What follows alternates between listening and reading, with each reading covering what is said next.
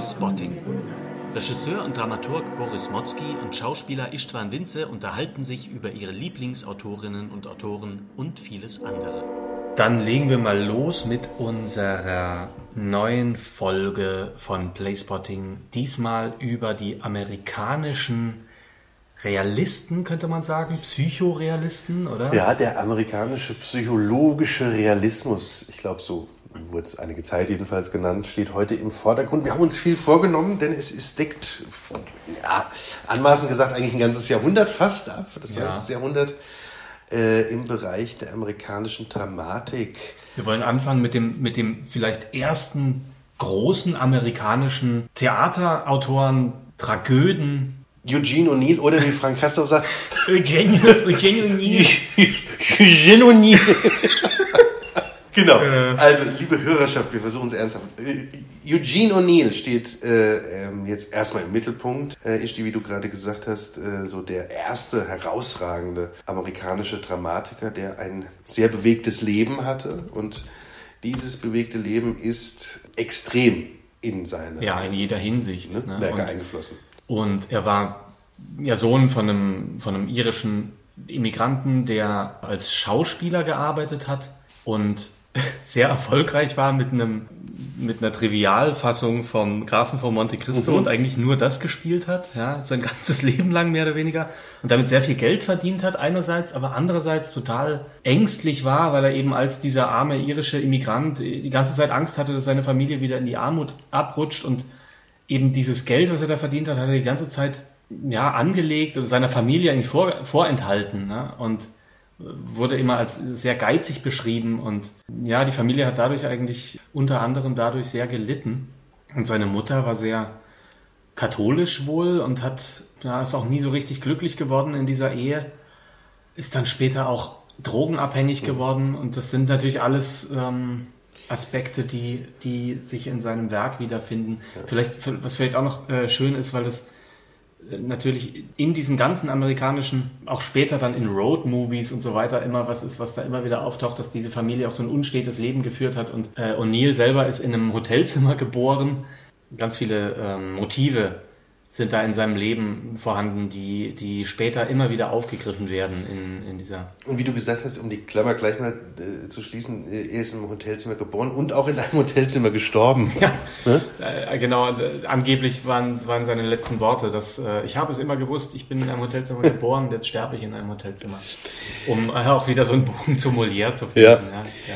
Also er, er, er ähm, wird noch im äh, Ende 19. Jahrhundert geboren, 1888, und äh, stirbt dann in der gerade mal äh, etwas angefangenen zweiten Hälfte des 20. Jahrhunderts 53 rum und äh, bildet somit ganz gut den Übergang vom äh, 19. ins 20. Jahrhundert und auch von der ähm, ja von der immer mehr Psychologisierung der Dramatik ab. Das ist ja im europäischen Raum, im deutschsprachigen Raum durchaus früher passiert, wenn wir an den Naturalismus denken. Ähm, ne, äh, Tschechow, äh, Ibsen. Ja, äh, genau. Also dann an den Realismus denken, äh, ist das, ist das äh, da schon passiert? Hauptmann.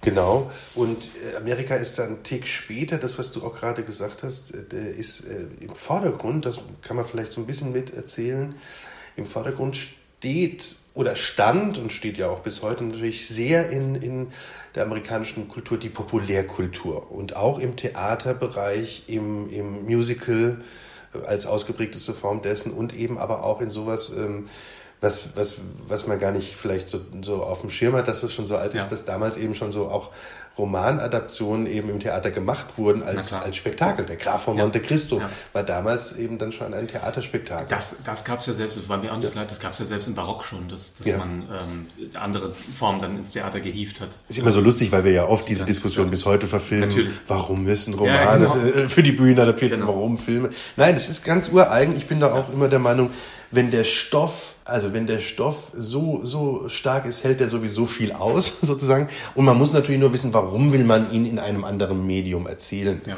So, äh, hier ist es natürlich ganz, ganz klar äh, kapitalistische äh, Beweggründe, dass man sagt, damit macht man Kasse. Äh, wogegen finde ich auch nichts zu sagen, ist das ist ja, hat ja auch völlig seine Berechtigung. O'Neill wird aber natürlich jetzt ein ähm, anderer Künstler. Das ist eben das Interessante. Er kommt aus diesem Background eines Vaters, der sozusagen in der Popul Populärkultur unterwegs war, einer Mutter, die das komplett abgelehnt hat. Ja. Und er selbst wird jetzt natürlich ein sehr intellektueller Dramatiker, äh, ein Dramatiker der Schwere, ein Dramatiker des Exzesses, ein Dramatiker, der eben in seinem Werk diese, diese Kindheit, ich glaube, er hat irgendwie auch gesagt, I, had no childhood, also der mhm. diese äh, nicht wirklich stattgefunden oder eben nicht schöne Kindheit aufarbeitet und sich auch an diesen Elternfiguren in seinem Werk beständig äh, abarbeitet. Abarbeitet, ja, ne? total.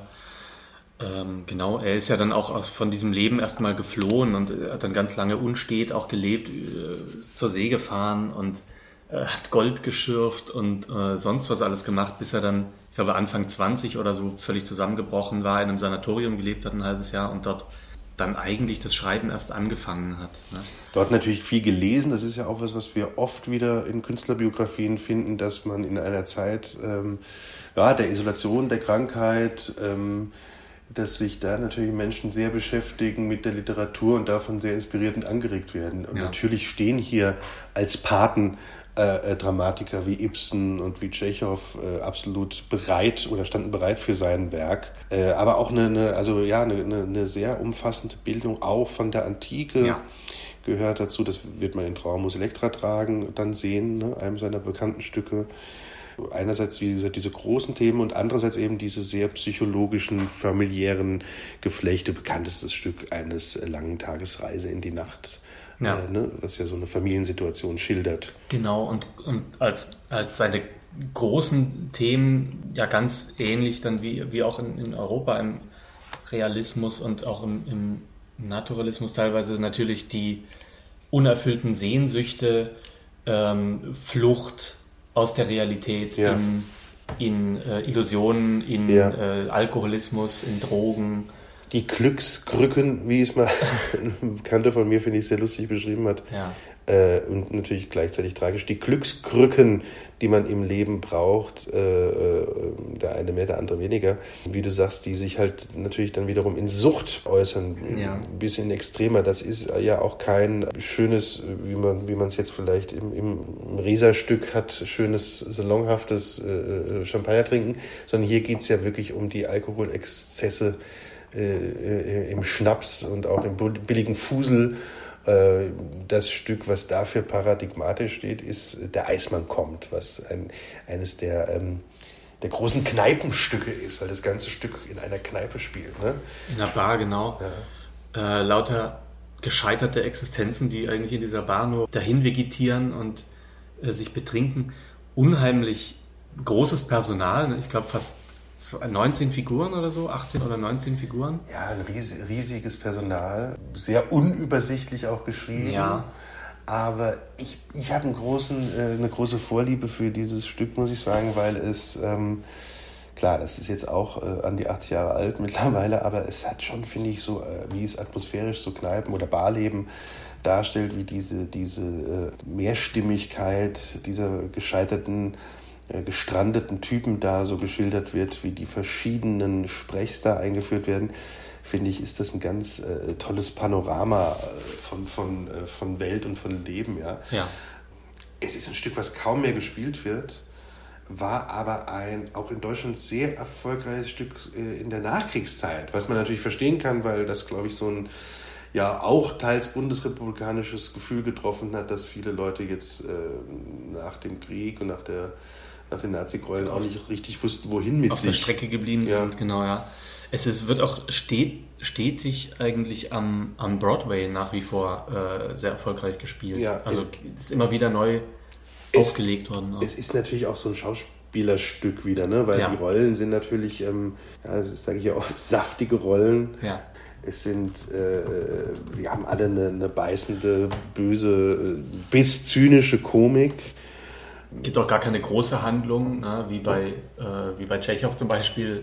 Nee, auch, ne? also genau, es ist genau. gar nicht viel, sondern nee, vor allem eben Menschen, die da ja, es, sich unterhalten. Es ist eher auch ein situatives, gesprächiges, bis auch geschwätziges, aber bewusst geschwätziges Drama. Ja.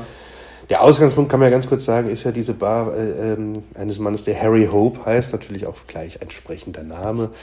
Äh, Hope ist natürlich da gar nicht zu finden, aber das, äh, an diese, äh, ja, an die Hoffnung klammern sie sich doch, dass irgendwann es mal besser wird. Und es gibt, im Mittelpunkt steht eigentlich der, der besondere Tag, sein Geburtstag, denn da wird immer jemand erwartet.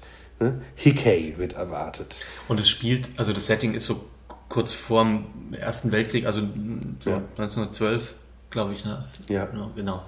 Hickey wird erwartet, der ist ein großer Geschichtenerzähler und eine für die, für die äh, ja, äh, Leute, die sich da immer treffen, so eine ganz tolle Figur, wenn der vorbeikommt. Und jetzt gibt's aber den großen Bruch. Jetzt lange, lange wird's vorbereitet, bis er kommt. Ist natürlich auch, auch, das meine ich, ist so eine Rolle, die hat Jason Roberts, äh, ähm, den man ja auch noch aus Western und heute so kennt. Ne? Äh, Zum Beispiel eine ganz bekannte Rolle von Jason Roberts am, an Broadway gewesen. Dann kommt er und dann kommt die schlimme Verkündung, er ist Abstinenz geworden.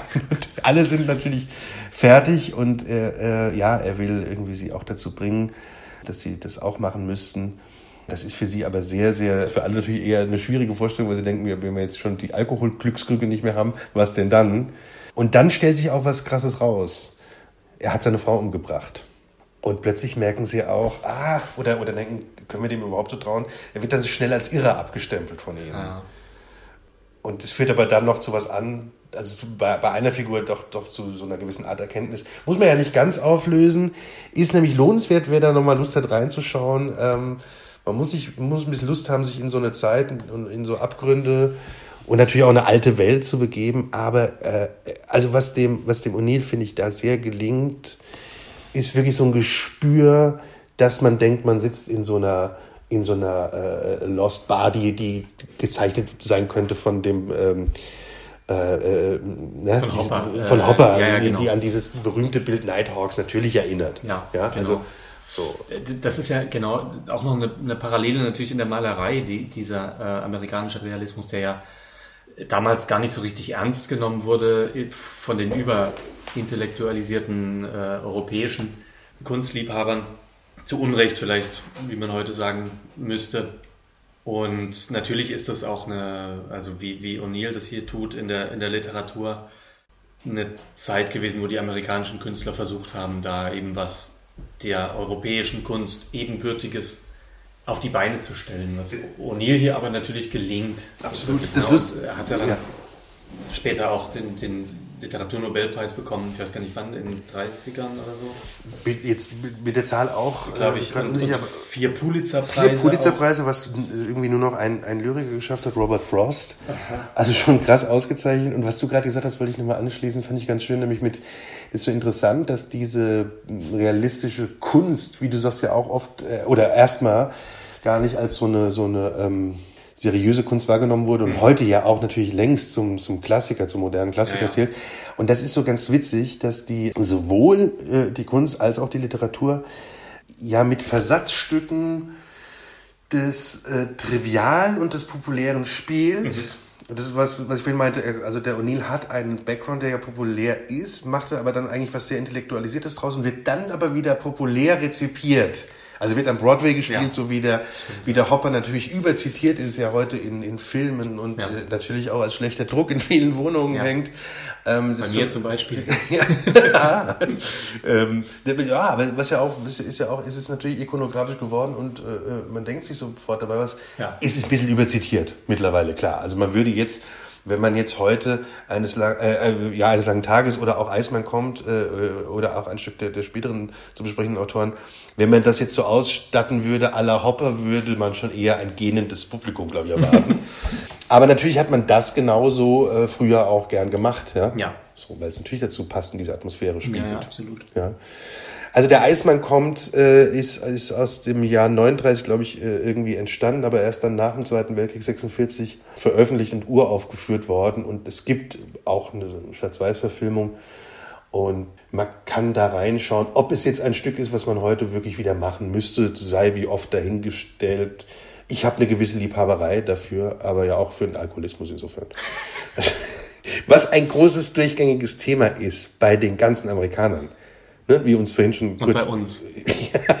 Natürlich, absolut. Äh, äh, Ja, genau. klar. Ja. Nee, aber genau. Das, Nee, absolut. Ähm, das stimmt. äh, es zieht sich durch und es hat auch äh, Spuren, aber da äh, eher Spuren ja, doch auch mehr als Spuren teilweise, in dem ersten bedeutenden Stück, jetzt springen wir ganz kurz mal zurück beim O'Neill, Trauer muss Elektra tragen, mhm. aus dem Jahr 31. Was sozusagen eine Art von amerikanischer Orestie ja. Äh, ja ist, ne? Ja. Und spielt im Unabhängigkeitskrieg ja. im 19. Jahrhundert, ne? in, den, in den Südstaaten. Und es gibt, also die Figurenkonstellation ist wirklich wie, wie in der antiken Tragödie sozusagen. Es gibt eine ja, es gibt den, den Ezra Manon, das ist genau. quasi Agamemnon. Es gibt Christine, das ist Clytemnestra. Ja, es gibt die Lavinia. Genau, Lavinia ist die Elektra, Elektra das ist die, das genau. ist die äh, Trauertragende sozusagen. Adam Brandt. Ja, das Ägist. Der Ägist und genau. Orin ist eine Art Orest. Orin ist Orest, in, also auch ganz, also ganz klassisch sozusagen. Und das ist ein groß angelegtes Werk vom O'Neill, eben wirklich der Orestie nach Eifand beziehungsweise er, er macht das, was ja auch eben damals schon ein, ein Mittel war. Er macht, er, er zeichnet eigentlich eine Art von Pastiche, also Überschreibung, mhm. Adaptation, wie man es auch jetzt hier in dem Fall nennen will, äh, der Orestie und macht das als wirklich groß angelegte Dramentrilogie. Drei Teile sind es eigentlich. Ja. Heimkehr, der, der erste, der zweite die Gejagten und der dritte die Verfluchten.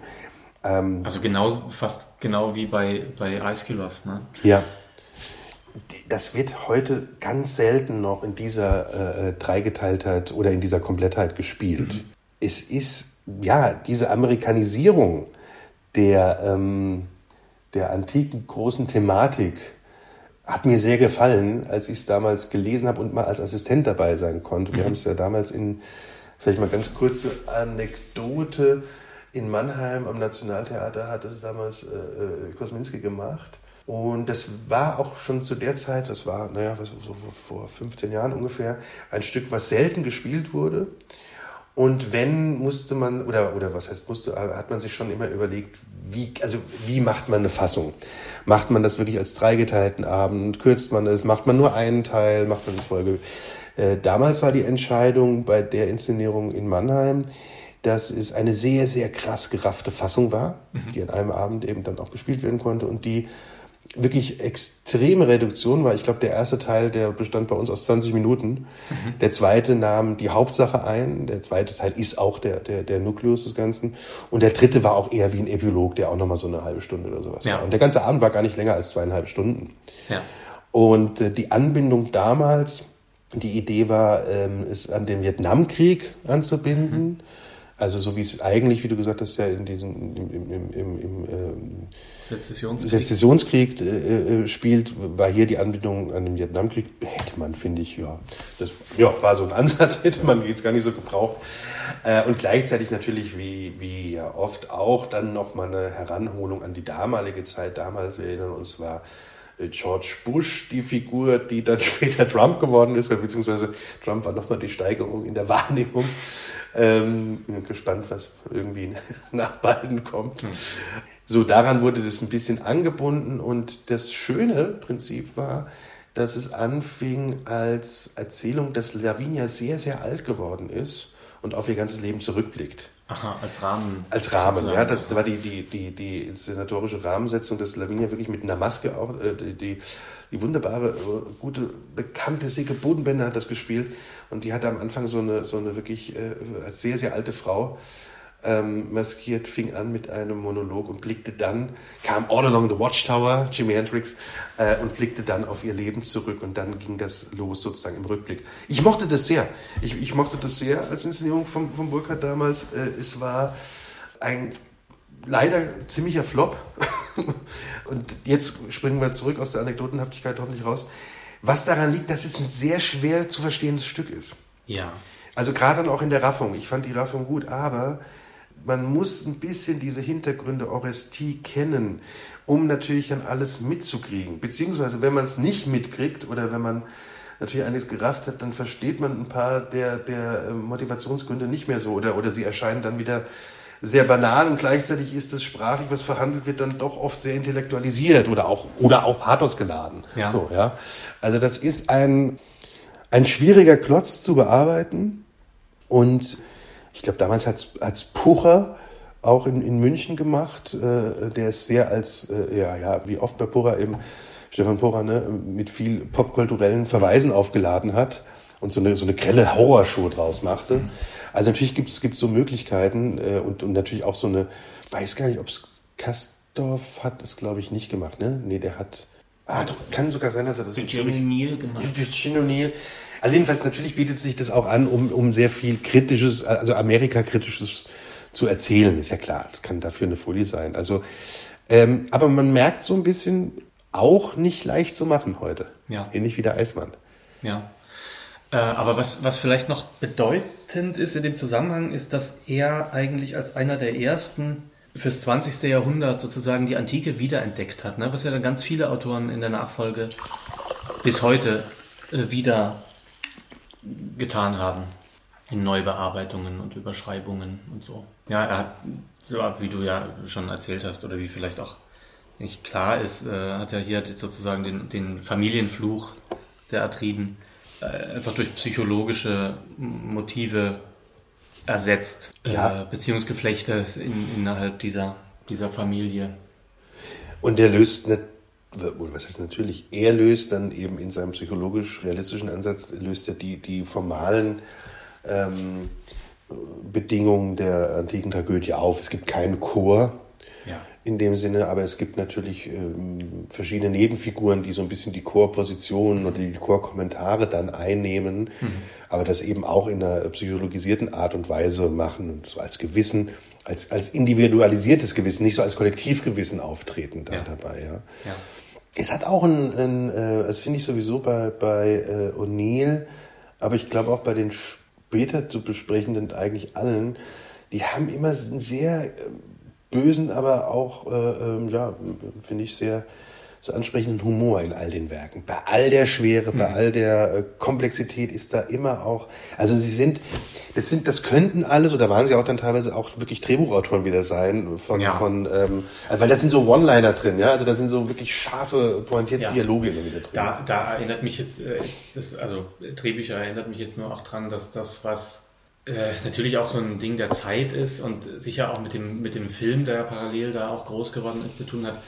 Aber was schon auch anstrengend ist beim Lesen, finde ich, ist diese teilweise seitenlange Beschreibung des Bühnenbildes, ja. der Kostüme, ja. wo wirklich bis auf die Gürtelschnalle und den Schlips alles äh, ganz minutiös beschrieben wird und welcher Stuhl wo stehen muss und so. Also das ist auch ja bei, bei Dürrenmatt und frisch manchmal ist, ist hier eigentlich noch viel extremer und noch detaillierter, ne? dass alles ganz genau beschrieben wird.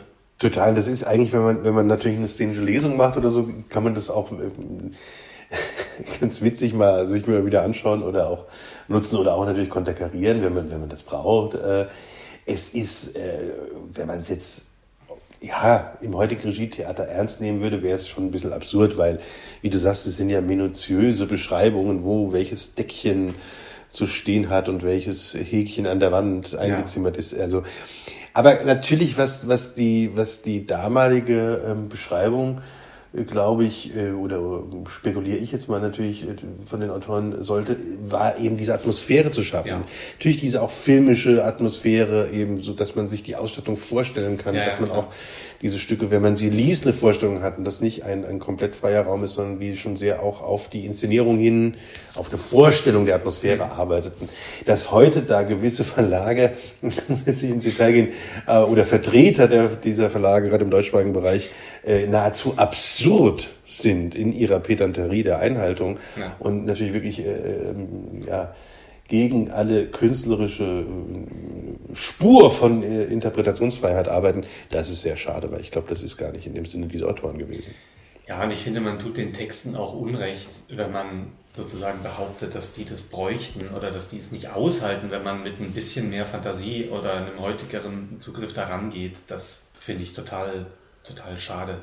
Ja, und die, und die äh, tatsächlich im deutschsprachigen Bereich Ausnahmen, weil das wirklich immer rechtemäßig ziemlich schwierig äh, ist hinzukriegen, ja. der freieren Bearbeitung, sprich Castros berühmte ähm, Endstation Amerika, auf die wir nachher bei Tennessee Williams kommen, also die, die Version, die eben nicht Endstation Sehnsucht heißen durfte, schon aus der äh, äh Schwierigkeit der Rechte, aber Endstation Amerika, seine Williams-Bearbeitung war ja wirklich, ist, ist, kann man schon sagen, theaterhistorisch so eine der wichtigen Inszenierungen der, der äh, End 90er, Anfangs Nuller Jahre geworden und hat ganz viel für die Wiederentdeckung Tennessee Williams zum Beispiel damals mhm. getan. Also das, wie du sagst, ähm, ähm, eigentlich ist das, ist das ja nicht ein Stück äh, kaputthauend gemeint, sondern es entsteht was Neues daraus, beziehungsweise äh, rückt dann oft auch so Stoff und Autoren wieder ins, mehr ins Bewusstsein. Ja? ja, und wenn man das nur so museal auffasst und auf die Bühne bringt, dann muss man sich, glaube ich, auch nicht wundern, wenn es niemand sehen will. Ja, wie du sagst, weil natürlich sind diese Stücke erstmal sehr in ihrer Zeit verhaftet, weil sie ja meistens ihre Zeit aufnehmen. Trauer jetzt nicht, das, das spielte dann, wie gesagt, im Sezessionskrieg ja. und natürlich gibt es immer wieder historisierende Beispiele, aber ähm, bei, äh, ähm, bei dem Stück, auf das wir gleich zu sprechen kommen, eines langen Tages Reise in die Nacht, und, oder bei den Williams-Dramen mhm. noch viel mehr, die sind ja oft wirklich an die Zeit angebunden. Und das ist klar, dass diese direkte Anbindung an die Zeit natürlich heute wiederum, ja, äh, dich davor stellt, dass du schauen musst, in welche Zeit transportierst du es, ja, wenn das nicht unbedingt historisch machen willst. So. Vielleicht kommen wir zu diesem letzten Stück, was wir von, von, von O'Neill besprechen wollen und was auch tatsächlich sein letztes Stück sein sollte und wahrscheinlich heute das bekannteste noch ist, eines langen Tages Reise in die Nacht. Der Titel klingt wie äh, HR Nachtgedanken, die Verabschiedung, bevor man sich mit der Zuckerdecke aus ähm, Anton Bruckner Musik zudeckt. Aber es ist was anderes gemeint. Genau, ähm, naja, es ist, es ist ein, also hier wirklich jetzt sehr autobiografisches Stück, ne, was eigentlich seine Familiensituation total beschreibt. Also wir haben diesen geizigen Vater, der seine Familie tyrannisiert. Wir haben die sehr religiöse Mutter, die sogar ins Kloster wollte und dem entsagt hat, um dann unglücklich mit, mit, diesem, mit diesem Vater, also dieser Familie eben zu leben, dann dadurch in Drogensucht äh, reinrutscht und haben wirklich eben eine Familie, die sich da selber äh, zerfleischt eigentlich. Ne? Und er hat es sogar geplant, auch zusammen mit, mit dem Eismann und noch einem anderen Stück, was glaube ich nicht mehr erhalten ist, als eine autobiografische Trilogie sogar. Ja, ja. Es ist, äh, äh, genau, äh, du hast gerade gesagt, die Eltern sind verarbeitet und natürlich ist O'Neill und sein Bruder, ja. die sind auch selbst dann in den Kindern verarbeitet. Die beiden Söhne, ja. äh, ähm, äh, der eine eben schwerer Alkoholiker, der andere schwer krank. Er hat ja natürlich auch verfügt, dass es eben weiß ich, 25 Jahre oder so nach seinem Tod erst äh, freigegeben wird, wegen dieser ganzen autobiografischen Bezüge. Woran sich aber seine Witwe nicht gehalten hat, der alte Fall für die Kunst, schön, natürlich trotzdem zu diskutieren. Der bekannteste ja. Fall ist natürlich Kafka, Max Brot in dieser Hinsicht. Äh, dieses Stück, von dem er sagte, es sei geschrieben mit Blut und Tränen geboren aus frühem Schmerz. Also hier auch ein bisschen pathetische Selbsteinschätzung, aber natürlich ist was dran. Äh, dieses Stück beschreibt, wie der Titel ja eben natürlich andeutet, wirklich ähm, einen Tag. Und ähm, es greift auch jetzt, also kleine Einschränkung, was ich vorhin gesagt habe, und Neil greift meistens zeitlich ein bisschen zurück. Das Stück ist in den 50ern entstanden, 56 rum, und spielt aber 1912. Mhm. Also er greift öfters ein bisschen zurück und trotzdem, ähm, genau, äh, äh, ähm, hat das auch in der Zeit recht aktuell, glaube ich, gewirkt. Und es geht um diese Familie Tyrone, heißt sie. Und äh, diese vier beschriebenen Charaktere fetzen sich. Um es ganz runterzubrechen, fetzen die sich das ganze Stück. Ja, Tyrone hier auch wirklich als ein sprechender Name, weil das eine irische Grafschaft, ja. glaube ich, war, wo eine, eine, Familie mit dem Namen O'Neill geherrscht hat, eben ursprünglich. Ja. ja und es ist ein, ein, äh, ähm, eine teilweise schwer auszuhaltende Zimmerschlacht, kann man auch wieder sagen.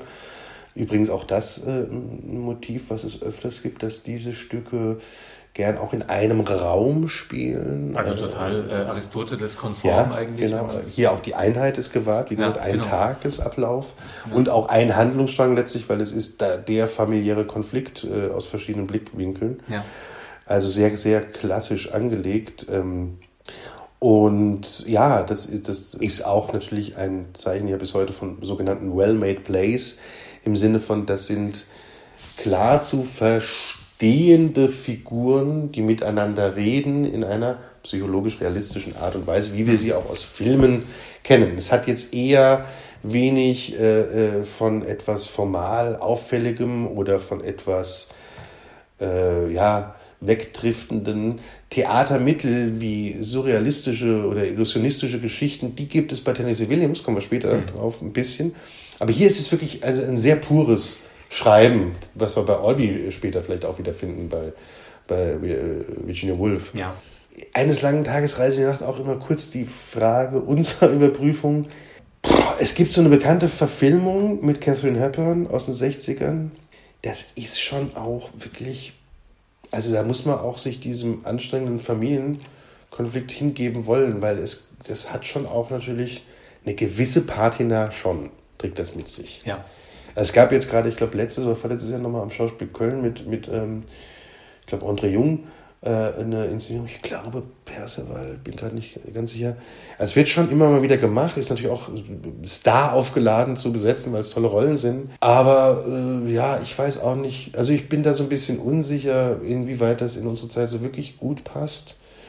Was ich bei, bei Virginia Woolf später mhm. anders beantworten würde. Und das kann auch nur eine Gefühlssache sein, aber da finde ich es irgendwie weiß ich nicht, zeitloser und, oder auch vielleicht schärfer und, und schneller, auch vom ja. Witz und so. Ich finde, eine lange Tagesreise in die Nacht hat schon was sehr, irgendwie auch Puritanisches ein ja. bisschen. Ja, ich finde es, also ich finde dieses, dieses Familienbild äh, toll. Ne? Und zu lesen, ich finde es auch schwierig, ich habe es nie gesehen auf der Bühne, aber ich stelle es mir auch schwierig vor, heut, heutzutage das zu machen. Ich wollte noch ganz kurz noch zu was anderem kommen, also nur das äh, nur erwähnen, weil ich äh, noch theatergeschichtlich interessant finde, dass er ja zwischendrin neben diesen äh, psychorealistischen Stücken auch äh, und auch welchen, die eben auf der Antike sozusagen beruhen, noch in eine andere theatergeschichtliche Zeit äh, geguckt hat und dort äh, Vorbilder gefunden hat. Nämlich hat er ja so religiöse Mysterienspiele auch gefunden. Mhm. Also Lazarus lacht mhm. zum Beispiel. Okay. Ist mir ganz unbekannt, ja. Das ähm, ist mir jetzt äh, beim Lesen auch nur aufgefallen. Ich hatte es irgendwo, bilde ich mir ein, habe ich sogar mal auf einem Spielplan gesehen. Mhm. Aber das ist ja interessant, weil das ja, warte mal, wann hat er es geschrieben? 1925, genau. Also weil es ja so Hofmannsthal, äh, dann mhm. mit, mit Jedermann, Jedermann ja. und so. Jedermann! Grüße an Peter Simonischek an der Stelle. ja. Auch was ist, wo, ähm, wo er sich bedient hat. Aber jedenfalls ist er gegen Ende seines Lebens, hatten wir ja schon gesagt, dann wieder zurückgekommen zu diesem Psychorealismus. Ja, ähm, es gibt äh, natürlich schon auch einige noch zu nennende äh, ähm, nennenswerte, anschauenswerte Werke von ihm. Ich finde ein sehr schöner Titel äh, Moon for the Misbegotten, ein Mond für die Beladenen, ist ein ähnliches Stück wie, wie äh, Reise in die Nacht. Mhm. Ähm, wurde, hatte auch nochmal so eine Renaissance in den, ich glaube, 90ern. Gabriel Byrne hat das mal am Broadway gespielt. Es gibt einen wunderbaren Monolog, äh, den El Pacino gespielt hat am Broadway. Yui, ein Hotelportier, ein einfacher Hotelportier, berichtet aus seinem Leben. Das ist irrsinnig anrührend. Natürlich geht es da auch um Alkoholismus, aber auch um Einsamkeit, nicht gefundene oder beziehungsweise wieder verlorene Liebe. Ja. Äh, Yui ist irrsinnig, äh, also so eine Petitesse für ihn. Ähm, es gibt natürlich Beyond the Horizon, auch ein früheres Werk, äh, was auch so kräftig mit expressionistischen Farben gezeichnet ist. Und es gibt ein Werk, was jetzt auch so eine Renaissance, auch durch Kastorf unter anderem wieder hatte vor ein paar Jahren, Der haarige Affe. Mhm. Ein, ähm, ja, schon Titel auch natürlich heute durch verschiedene Themen nicht, nicht unproblematisches Werk, was auf einem Schiff spielt mit einem Heizer und ja, was natürlich auch Rassismus und, und Kolonialismus und anderes ähm, bespricht. Also man sieht, es ist schon auch ein reiches, reiches Oeuvre, was der, was der O'Neill hat. Genau, äh, der Haarige Affe, da hat er, das ist auch gar nicht so dem Realismus verhaftet eigentlich, oder? Sondern ja, also ja, das ist so, ah, wie, wie, wie, wie könnte man das so ähm, skizzieren? Es ist es irgendwie schon und es hat aber so ein paar Ausflüchte, die dann mhm. surrealistischer Natur oder, oder auch expressionistischerer Natur sind, mhm. ja. Mhm. Aber vom, vom Kern eigentlich schon.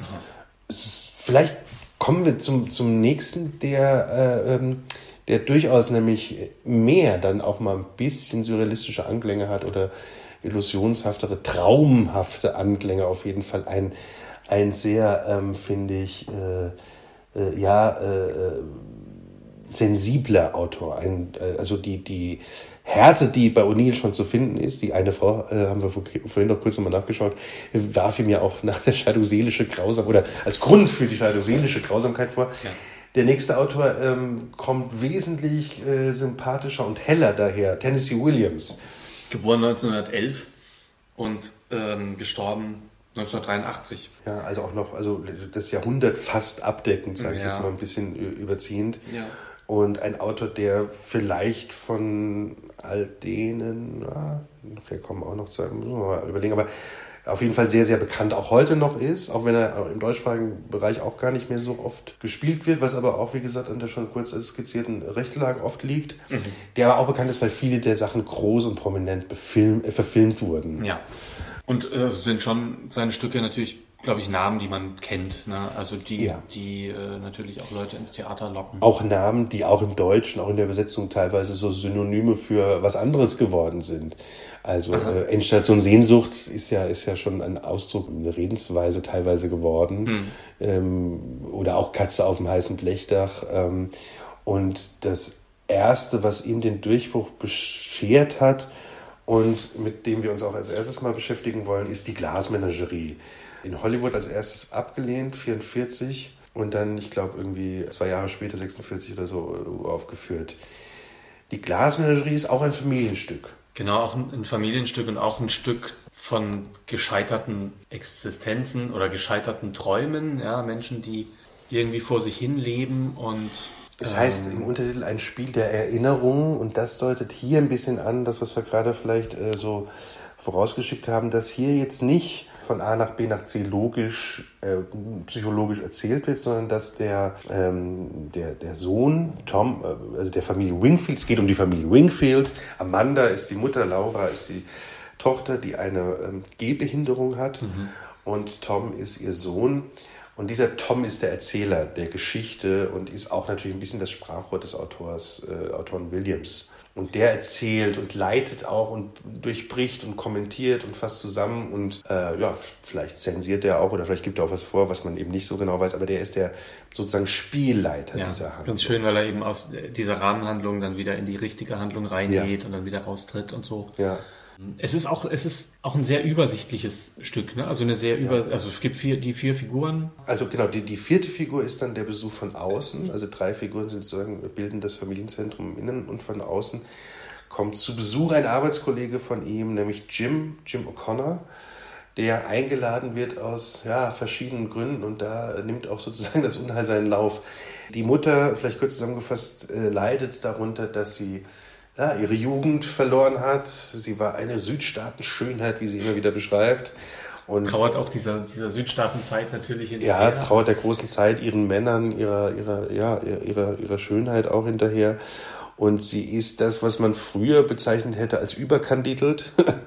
ähm, heute, ja, weiß ich auch nicht, hysterisch ist ja auch ein schwieriger Ausdruck geworden, aber sie ist schon eine, also sie ist auf jeden Fall sehr herrschsüchtig und eine sehr schwierige Person und vor ja. allem vereinnahmt sie diese Kinder. Sie hat nämlich eben Tom, der eigentlich da ausbrechen will und der aber, also er würde gern Schriftsteller werden, ne? das ist das Porträt des jungen Tennessee Williams und der aber auch gleichzeitig für diese Familie sorgen soll und auch selbst irgendwie ja eine Verpflichtung fühlt und gleichzeitig will er ausbrechen, was er dann auch tun wird. Und die Tochter ist wiederum diejenige, die von ihrer Mutter immer klein gehalten wurde, ob ihrer Krankheit. Ja, also die hat halt diese, diese Gehbehinderung, ist auch sehr äh, zurückgezogen in sich und schüchtern und hat eben diese titelgebende äh, Sammlung von, von äh, Glastierchen, die sie mit, mit der sie sich dann immer in so eine Spieltraumwelt auch zurückzieht. Also sie ist keineswegs zurückgeblieben gezeichnet, aber sie nee. trägt viele kindliche ähm, Verhaltensweisen oder wurde von der Mutter oder wird von der Mutter immer noch sehr wie ein Kleinkind behandelt und diese Glasmenagerie, es klingt oft so ein bisschen kitschig oder so, aber ich finde es eigentlich ganz anrührend bezeichnet, nämlich eben wirklich so ihr, ihren Kosmos, den sie, äh, den, in dem sie lebt und den sie hegt und pflegt und keines dieser Tierchen äh, soll zu Schaden kommen.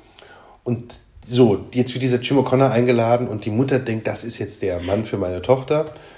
Ähm, Tom weiß durchaus um die Problematik, dass das bestimmt nicht so einfach zu verkuppeln ist, beziehungsweise dass man das auch nicht so macht. Und Jim O'Connor, den äh, äh, Laura noch aus Schulzeiten kennt, aber eher so vom Sehen, ist so das komplette Gegenteil der gesamten Familie, weil er ein totaler, ähm, ja, wie sagt man so, down-to-earth Bursche ist. Äh, Bursche, ich höre mich jetzt auch schon an wie Rias Berlin. Aber du weißt, was ich meine, oder? Ja, ja, so, klar. so, ein- so ein Boy next door, kann man, glaube ich, noch sagen. Mhm. Ne? ist, äh, ähm, na, er ist sehr lebenslustig, er ist, er ist aber auch ein bisschen schlichter. Er, es geht jetzt kein Melancholiker oder kein äh, ähm, introspektiver Typ, sondern er ist sehr handfest. Ja, genau. Und bricht da natürlich auch, bricht dort rein sozusagen. Ja, er bricht rein und er zerbricht auch eines Ja. der Tiere Ja. Der Glasmenagerie, was aber ähm, interessanterweise eben bei Laura eben eigentlich einen positiven, po- positives Zerbrechen auch dieses Kokons äh, ähm, bewirkt. Auch, ja. Und das Problem ist nur, dass äh, er tanzt dann auch mit ihr, was ja auch für sie was, was Neues sozusagen ist. Und das Problem ist natürlich nur, dass er ähm, dass dann rauskommt, dass, dass er eigentlich gar nicht verfügbar ist. Er ist nicht verfügbar, er ist verlobt, aber es kommt zu einem Kuss und äh, entschuldigt sich dann und zieht sich dann aber wieder zurück. Und dann natürlich, also so, es geht bei, bei ähm, Laura was auf und gleichzeitig zerbricht auch wieder was. Und äh, das Frauenbild, wie ich jetzt wieder von Kollegen und Kolleginnen gelernt habe, ist heute äh, als ein schwieriges zu bezeichnen. Ja, ich finde es aber, es sind sehr sensible Porträts von all den Figuren. Ähm, Und das Interessante, finde ich, an der Glasmenagerie ist, wie gesagt, spielt Erinnerungen aufgeladen mit, mit Metaphorik. Also Williams ist jemand, der sehr viel immer Metaphern und Symbole auch manchmal bis zum Erträglichen des Kitsches reinbringt. Ja. Ja.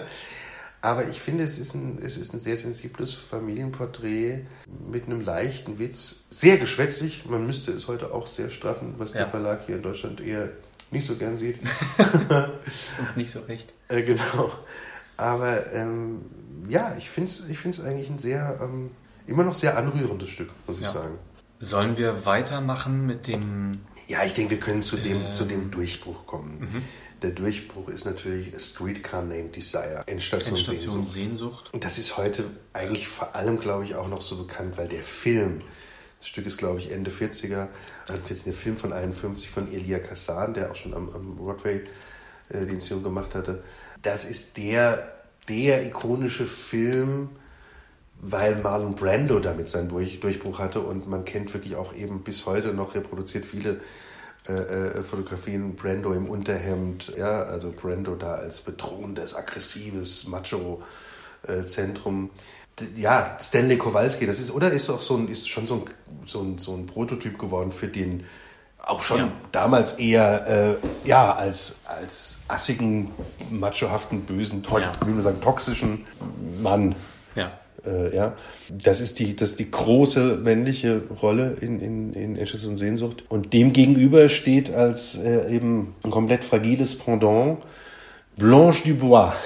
Blanche Dubois, die ähm, ja eigentlich nur auf ein paar Tage zu Besuch kommen will zu ihrer Schwester und dort auf diesen Schwager Stanley Kowalski trifft, der in ihr ganz viel, ja, wie soll man sagen, bewirkt. Sie fühlt sich von ihm angezogen äh, gleichzeitig behandelt Kowalski keine Frau gut und es kommt auch wirklich so weit äh, im Laufe des Stücks, dass er sie vergewaltigen wird.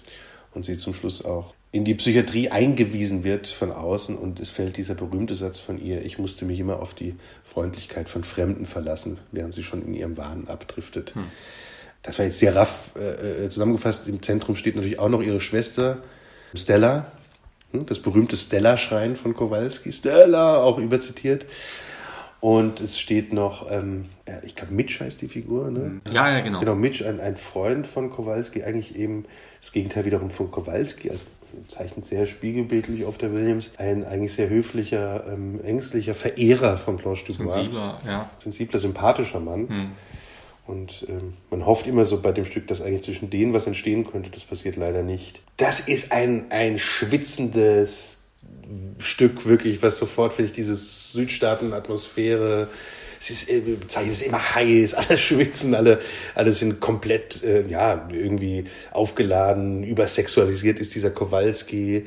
Die, die Bois kommt natürlich auch mit so einer gewissen äh, Dievenhaftigkeit, Grand Dame-Haftigkeit da rein Ja. in diesen Raum. Das passt nicht zusammen.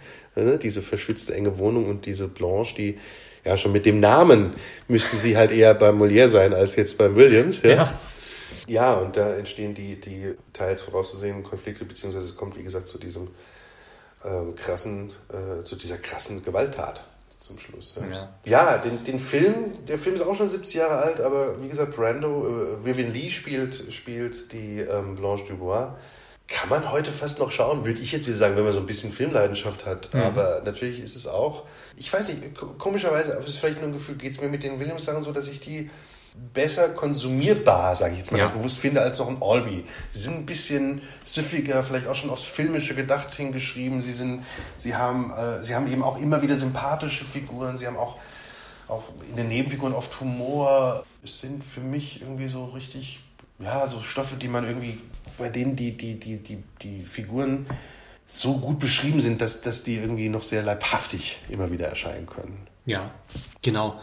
Er hat hier natürlich bei Streetcar auch unheimlich minutiös ähm, wieder beschrieben. Ne?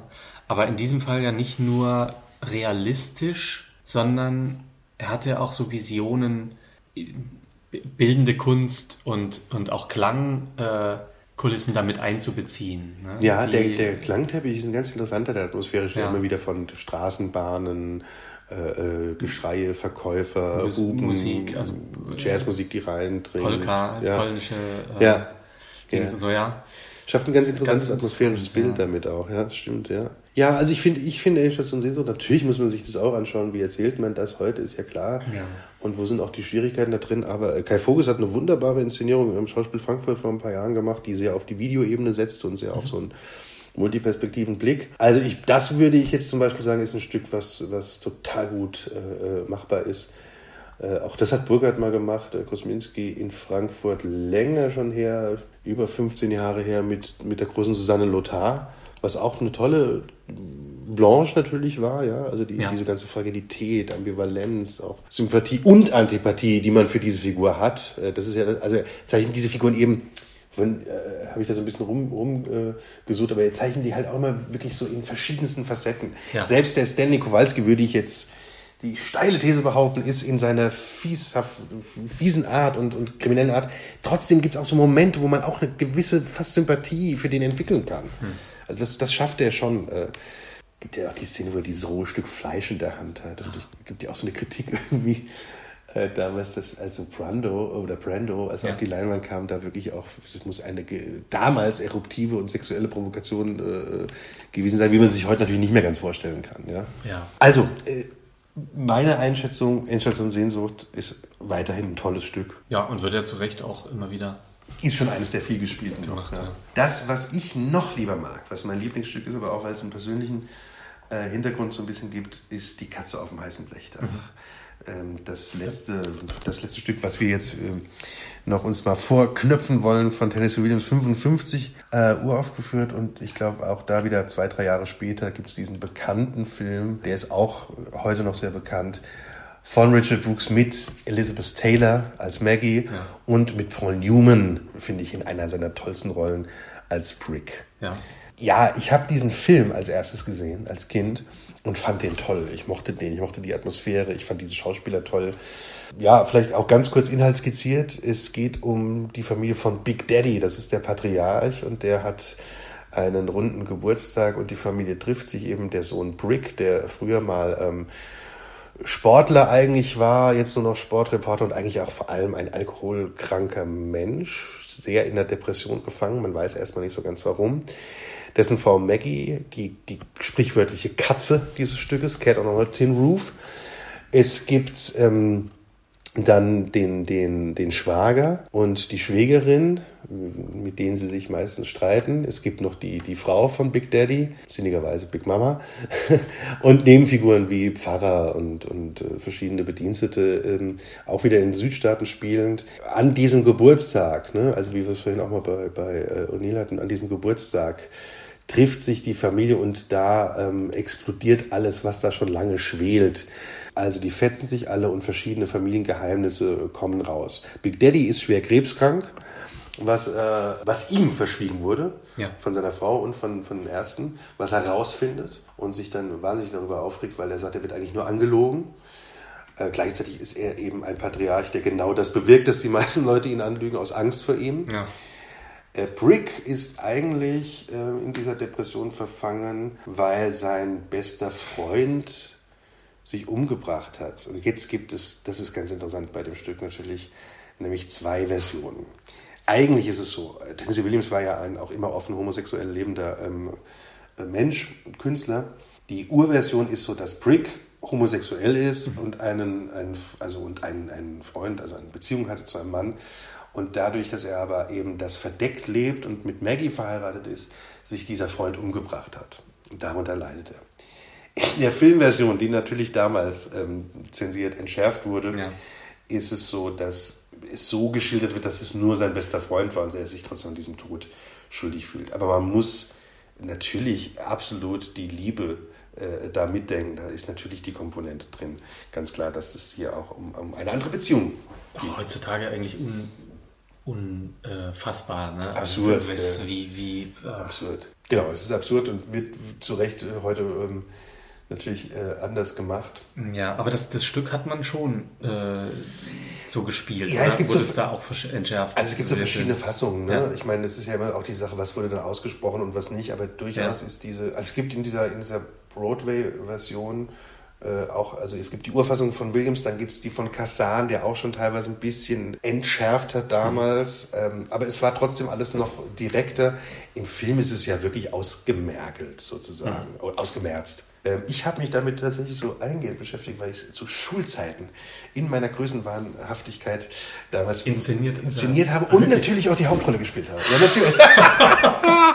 so, während jetzt wieder viele Hörer endgültig wegschalten, weil sie sagen, oh Gott, ich kann es nicht mehr ertragen. Ja, ich habe das da, ich, ich, war so angefixt von diesem Film und fand das so toll. Und äh, zu Recht sagten damals auch schon Leute, aber das ist doch kein Stück für irgendwie Leute, die jetzt, äh, dass das Leute spielen, die gerade in der 12. Klasse sind. Und ähm, ich wollte es aber unbedingt machen und wir haben es gemacht. Und ich habe den, den Brick gespielt und naja, du, wie, wie es so ist, äh, äh, wie lange ist es her? Über 20 Jahre später schaut man natürlich als eine witzige Erinnerung drauf. Es hat einen großen Spaß gemacht. Wir haben die Filmfassung gespielt, deshalb weiß ich, dass es so ein paar verschiedene Fassungen gab, weil, ja. weil man es auch damals noch absurderweise irgendwie äh, in so einer Schule dann entschärft hat ein bisschen, ja. ja. Aber aus dieser Mini-Erfahrung des Laienschauspielers damals kann ich sagen, das hat einen wahnsinnigen Spaß gemacht. Komme ich wieder zu diese Figuren, die so, so, so saftig, kräftig Aha. gefüllt sind, zu spielen. Also ich habe ich hab, äh, währenddessen immer Eistee getrunken, das sollte der Whisky sein. Ja, und ich habe den natürlich runtergeschluckt wie nix. Und äh, so, dass ich immer, wir hatten eine Pause drin, in der Pause sowas von dringend, aber, aber wirklich urgent aufs Klo musste, es gerade so ausgehalten habe. Und ich weiß noch, es fing an, das, das muss ich mir ganz kurz erzählen, es fing an, dass ich, ähm, also war ja natürlich ganz klassisch auf der Bühne, so ein Wohnzimmer da aufgebaut. Und es fing aber an, dass ich diese Aula hatte, so eine, so eine hochlaufende Treppe, eine ziemlich steile. Und es fing an, dass ich im Spot diese Treppe runterlief mit einem äh, Monolog, den es nur im Film gibt, mhm. eben, der zeigt, wie, das ist übrigens wichtig für diese Figur, dass sie auch körperlich versehrt ist, wie sich Brick nämlich das Bein gebrochen hat. Mhm. Und ich mache diesen Monolog und, äh, und unten war da eine Hürde aufgestellt und dann bin ich über diese Hürde gesprungen und im Moment des Sprungs schrie ich dann laut schmerzverzerrt und es gab einen Black und dann ähm, habe ich reingehauen, Tom Betty, äh, Yeah So Bad. Ja? Und dann fing es an äh, auf der Bühne so. Und in dem Moment, aber weiß ich noch, ich meine, wie oft hatten das gespielt, damals zwei, drei Mal in der Schulaula da. Und in dem Moment dieses Schreis und das Black hörte ich dann irgendwie meine Englischlehrerin, oh Gott, jetzt hat er sich verletzt! Jetzt müssen wir abbrechen! So. Also, das ist nur als Anekdote dazu, wobei ich habe noch eine. ähm, ich weiß aber noch, das ist, was ich meinte, es macht so Spaß, diese Figuren zu spielen. Ich glaube, als, als ja. professioneller Schauspieler ähm, äh, ist das natürlich nochmal eine ganz andere Geschichte, aber wir haben damals dann zum Schluss, fing ich an, mich in der Figur Brick mit der Schwägerin so zu fetzen die ganze Zeit. Und es ging so weit, dass ich anfing, mit so gemeinen Bühnentricks zu arbeiten, dass ich sie mit dem Spiegel blendete. Ja, oder dass ich, es ging so weit, dass ich ja irgendwann dann den Eistee über den Kopf goss. So. Ich fand es wahnsinnig toll damals. Natürlich eine absolut solche äh, Art, die man überhaupt nicht macht. Äh, danach gab es zu Recht Streit. Ich entschuldige mich heute nochmal in aller Form, bin aber immer noch gut befreundet äh, mit ihr. Aber es hat, also das meine ich, es verführt dazu. Das sind so Figuren, die so, die wirklich so verführen, dass man da so Bock drin hat, auch drin ja. zu leben. Ja? Übergriffig zu sein. ja, hoffentlich nicht, hoffentlich nicht, aber, aber es, es, es, es, ja, es, es, es war eine Atmosphäre, die mir irgendwie sehr, sehr gut gefallen ja. hat. Ja, ja. Katze auf dem heißen Blechdach und ähm, auch ein Stück, was noch viel gespielt wird. Aber also, ja, verhältnismäßig ja, viel, aber jetzt auch nicht. Nee, äh, stimmt das nicht, aber es ist schon auch eines der bekannteren. Ja, ja. ja Tennessee Williams hat ja, wir haben es ja, wir, wir, wir rasen ja so ein bisschen durch, durch das amerikanische Jahrhundert, sozusagen, weil wir eben noch zwei Autoren vorhaben. Aber man muss schon sagen, dass ähm, Tennessee Williams ja irrsinnig viel geschrieben hat. Ja. Er hat ja auch recht lange. O'Neill ja auch. Wir haben ja, ja. bei O'Neill auch 98 Prozent seiner Stücke ja. gar nicht erwähnt, ne, weil er so viel Nein, und bei Tennessee Williams gibt es dann auch noch äh, verschiedene Einakter-Miniaturen, die teilweise interessant, teilweise auch nicht so sind. Er wiederholt wie oft die guten Autoren auch immer sein Thema. Das sind natürlich diese ähm, Familienkonflikte, es ist natürlich eben hier äh, äh, immer auch die Frage Homosexualität und der Umgang damit in der Gesellschaft, wo ja. es eben noch verboten oder äh, sehr, sehr jedenfalls, wo viele sehr dagegen sind gesellschaftlich und äh, wo man mit Angst leben muss als Homosexueller. So, das sind schon seine Hauptthemen. Sehnsüchte, Illusionen, Süchte generell, da kommen wir bei allen immer wieder drauf. Und es ja. gibt andere, es gibt noch ganz tolle Stücke. Zum Beispiel ein ähm, wunderbares äh, Stück ist auch Suddenly Last Summer, plötzlich im letzten Sommer. Mhm. Da sind ja Themen drin wie äh, tatsächlich Kannibalismus, Lobotomie, was damals ein wirklich virulentes Thema war. Wir wissen, die, also überhaupt generell auch Psychoanalyse ist auch nochmal ein großes Thema. Also ja. geht auch viel dieser amerikanischen äh, Realisten auf Freud wieder zurück. Und da sind wir wieder beim Schnitzel, lustigerweise. Ja? ja, genau. Ja, also solche Themen, Lobotomie, dass das gemacht wurde bei scheinbar nicht heilbaren Menschen, alles in Anführungszeichen bitte zu verstehen. Ja, Wahnsinn. Ja, ja auch bei, bei ähm, einer Flug über das Kuckuck. Genau, genau. Ja. ja, ja.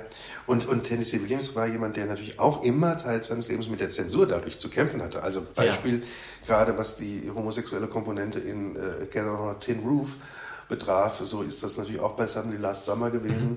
Es ist bei einem als Film, glaube ich, auch damals, heute glaube ich gar nicht mehr bekannteren Werk wie Baby Doll so gewesen. Mhm. Baby Doll, wo es ja so eine Lolita-Geschichte. Das Stück heißt eigentlich, oh, wie heißt das? Das heißt irgendwas mit eigentlich Baumwollplantage irgendwie. ich komme jetzt nicht mehr drauf. Also der hat, äh, ja, der hat tätowierte Rose ist ein tolles Stück. Es gibt ganz, ganz, ganz viel von ihm, klar. Das wäre auch wiederum, könnte man noch lange drüber sinnieren. Aber wenn man so ein bisschen auf die Essenz kommt, hast, hast du Tennessee Williams auch mal gespielt? Nee, ich habe weder O'Neill noch, ne, noch, noch Williams gespielt. Aber du hast Arthur Miller gespielt. Ich habe Arthur Miller gespielt. Was jetzt eine wunderbare SWR3-Überleitung zum nächsten Thema wäre, wenn du, mag, wenn du magst. Sehr gerne. Ähm, ja, also Arthur Miller jetzt als der Dritte in der Runde, ne, äh, geboren 1915 und gestorben ja gar nicht so lange her, 2005 erst. Stimmt, er ist eigentlich der, der wirklich ja, fast, fast äh, ein Jahrhundert abdeckt. Ja. Und auch noch ins neu in das folgende überführt. Ja, genau. Ja. Er ist, ja, also es gibt ganz viel, was man über ihn jetzt noch sagen könnte. Aber interessant ist natürlich, dass er mit Marilyn Monroe verheiratet war, hier sozusagen eher als Mann von Marilyn Monroe. Ja, äh, genau. Er ist eher als, als, als sonst ja oft andersrum. Äh, und hier ist es eigentlich mal witzig und auch gut so, dass, es, dass er eher bekannt ist, als das war doch der Mann von Marilyn Monroe. Ja. Ähm, äh, also was was das erste Stück war, was ich von ihm kannte, sozusagen, war ähm, Hexenjagd. Ja. Ist ja auch wieder wie bei Dürrenmatt ein bisschen ein Stück, was man gerne in der Schule mal spielt. Ja, ja. sehr verschult irgendwie rezipiert, aber auch, auch ein Stück, was noch generell sehr viel ähm, gespielt wird. Und was ja auch so geschichtlich ganz ja. interessant ist, weil, weil er natürlich ja auch in, in den USA in der, in der Zeit nach dem Zweiten Weltkrieg ins Visier, wie ja ganz viele Künstler, in das Visier geraten ist, dieser Kommunisten mehr oder weniger, Anführungsstrichen, Kommunistenverfolgung. Ja, ja. die McCarthy-Ära, genau. genau. Ja. Und das natürlich ein Stück ist, was immer daraufhin auch äh, rezipiert wird. Genau, er macht die, also er macht die Folie ist, dass ja der Hexenjagd in, in einem Örtchen namens Salem oder Salem spielt. Im, ich glaube, 17. Jahrhundert soll es sein. Sowas rum. Genau. Ja. Also auch in der, in der Zeit, wo ganz viele Puritaner ja. aus England dort in den USA gesiedelt haben. Und in England selber ja auch äh, ja. wahnsinnig viele Hexenverbrennungen damals gang und gäbe waren. Und Genau, und das ist die Metapher eben für die Verfolgung der, der, des Kommunismus in den 50ern. Genau. Er wurde selbst Opfer, deshalb äh, ja. ist es ein, auch ein autobiografisch gefärbtes Stück, weil er selbst Opfer dieser McCarthy-Ära äh, wurde, war äh, Arthur Miller ein sehr linker, äh, eben auch kommunistisch, äh, fast kommunistisch, was heißt das, tätiger, aber also eben ja, aber ich glaube, damals warst du ja schon, wenn du irgendwie Verbindungen zur Gewerkschaft hattest oder so, genau, dann genau. standst du da schon auf der Liste. Genau. Autor war und dadurch da reingeriet und das war seine Antwort darauf. Die Hexenjagd, The Crucible aus dem Jahr 53, also wirklich auch brandaktuell sozusagen zu dieser ganzen McCarthy-Geschichte entstanden. Ja. Es geht um John Proctor, der sich einem Vorwurf erwehren muss. Also muss dazu sagen, John Proctor äh, und seine Frau ne, leben in diesem Salem und äh, Proctor hat ein Verhältnis mit der jungen Abigail. Und ähm, dieses, dieses Verhältnis wird ihm zum Verhängnis. Und Abigail ist auch die, die, ähm, die Nichte des örtlichen äh, Pfarrers. Ne? Genau, Paris, ne? Ja, ich muss ja auch gerade ein bisschen Paris, kramen, genau. Ja. Samuel Paris. Genau. Und, und die wiederum wird eben mit, mit anderen Mädchen zusammen gesehen. Im Wald, ne? Genau, so beginnt eigentlich auch das ja. Stück. Sie, sie, die machen ein scheinbar okkultes Ritual im Wald. Genau. Und die, diese äh, Kinder werden davon krank oder ohnmächtig. Man weiß nicht so genau, was ist mit denen los. Und es ist von den Ärzten nicht zu erklären. Und dann kommt es zu einem Gerücht. Und da, da beginnt der Ball sich zu drehen, der eben immer größer wird, zu ja. sagen, dass hier Hexerei im Spiel ist. Ja, dass der Teufel beschworen wurde. Ja, genau. Man da eine Teufelsaustreibung sozusagen durchführen muss. Genau. Und die, die Mädchen, die ja das eigentlich spielen, mhm. beziehungsweise davon vielleicht irgendwie angegriffen sind, was sie da so ne, verbotenes, krasses im Wald gemacht haben, ja wollen jetzt selbst einer Strafe entgehen und beschuldigen einfach andere, sie hätten sie zu diesem Tun getrieben, beziehungsweise dadurch beschuldigen sie andere der Hexerei. Und sie nennen äh, wirklich äh, willkürlich Namen aus diesem Städtchen und beschuldigen also Leute, mit dem Satan im Bunde zu stehen. Ja. So. Unter anderem eben auch, das war vorhin mein versuchter Aufhänger, aber so ist es klar, weil die Geschichte, glaube ich, besser entwickelt im Plot. Unter anderem eben auch diesen John Proctor. Und beim John Proctor kommt eben natürlich eine private Rache dazu, weil diese Abigail ein Verhältnis mit ihm hatte. Und, äh, und das Unheil nimmt seinen Lauf. Die, die Frau von Proctor wird dann auch noch beschuldigt, Elizabeth Proctor, die eigentlich gerade schwanger ist. Und ähm, ja, also alle diese Menschen geraten dadurch in diese äh, sprichwörtlich äh, gewordene heute auch Hexenjagd, die heute auch leider oft von den falschen Seiten als Begrifflichkeit benutzt wird. Ja. Ne, also alle, man darf ja nichts mehr sagen, das ist schon eine Hexenjagd. Ja, Trump hat es ja. Genau, Trump hat es ja auch benutzt. wieder angeführt, genau. sobald er für irgendwas kritisiert wurde. Genau. Ähm, es ist tatsächlich ja eine, eine, äh, also basiert auf wahren Vorkommnissen. Ne? Es gibt tatsächlich auch historische Figuren wie, wie äh, Giles Corey, diese, der, der Bauer, der, der in diesem Ort. Der ältere, ein, ein älterer auch, Bauer, der da auch angeklagt genau, wird. Genau, auch angeklagt wurde und dann ja. einen furchtbaren Tod durch Erdrücken erleiden musste. Ja, wieder unter ganz großen Last. Also die, das war ja auch unglaublich. Zu Tode gequetscht sozusagen. Ja, auch wie die, die ja. Inquisition ja auch in Europa. Da nehmen sich wirklich die Protestanten und die Katholiken, glaube ich, nicht viel. Unheimlich kreativ waren, was so Folterpraktiken ja. ähm, an, anging. Ne? Kreativ in den, in den Perversionen, was man so an Menschen ausrichten ja. kann, ja. Also das Stück zeigt eben auf, wie entsteht äh, ein Mob von selbsternannten äh, äh, Richtern und gleichzeitig wie, äh, wie perfide ist auch damals das Rechtssystem. Also es kommen ja, ja wie gesagt, es kommen ja dann verschiedene, also Kirche und Rechtssystem, ne? Ja. Äh, äh, Leute, die das aufklären sollen. Und dann gibt's eben ja auch einen langen Gerichtsprozess mit diesem, ähm, auch dieser ganz furchtbaren äh, äh, Figur, John Willard, der, der, der ja. Richter, und ja. John Hawthorne. Genau, und, Richter, und auch wie, genau. wie sehr ist das so ein selbstverstärkendes System, ja. so ein Schneeballsystem, ne? wo dann immer einer noch den anderen, der ihn äh, Laub über den Zaun geworfen hat, dann noch schnell anschwärzt. Ja. Und um dann selber, also jemand anderem zum Opfer zu fallen. Und die, und die, und die, die schlimmste Figur, ja. für mich ein, ist natürlich dann noch dieser äh, Vertreter des Gouverneurs, Danforth. Mhm. Genau. Lustigerweise werden diese Figuren ganz diabolisch gezeichnet. Das ist ja so ein bisschen der Trick auch bei Miller. Ja. Während die anderen äh, ja wirklich alles unschuldige Menschen sind. Und das Schlimme ist ja auch, dass ähm, es zeigt auch so ein bisschen das, was ja eben auch solche ähm, autoritären Regime ähm, immer wieder versuchen, ähm, in dem Moment, wo, wo die Leute Abbitte leisten würden, äh, würden sie sie großzügig begnadigen. Ja. Ähm, und der John Proctor ist aber eine Figur, der immer sagt, ich kann ja nicht Abbitte leisten, weil ich gar nichts getan habe. Ja. Was ihn aber natürlich dann zum, zum, zum Tod führt. Ne? Was ja ein schönes Bild ist für die ganzen Gewerkschafter oder Menschen, die irgendwann mal gesagt haben, dass es vielleicht schön wäre, wenn wir eine Krankenversicherung hätten in den USA, die sich dann dafür rechtfertigen müssten, dass sie äh, Spione im Dienst der Sowjetunion sind. Ja. Dafür, dass sie da einfach nur irgendwas gesagt haben, was ja. die Regierung aufs leiseste kritisiert. Also dieser linke Boden des Stückes und teils kommunistische äh, Bogen Millers ähm, fand natürlich auch großen Wiederklang äh, in der DDR zum Beispiel, äh, wo eine Verfilmung beauftragt wurde. Äh, Drehbuch Jean-Paul Sartre, der nun auch natürlich ein Autor war, der mit diesen Ideen sehr konform ging, ja.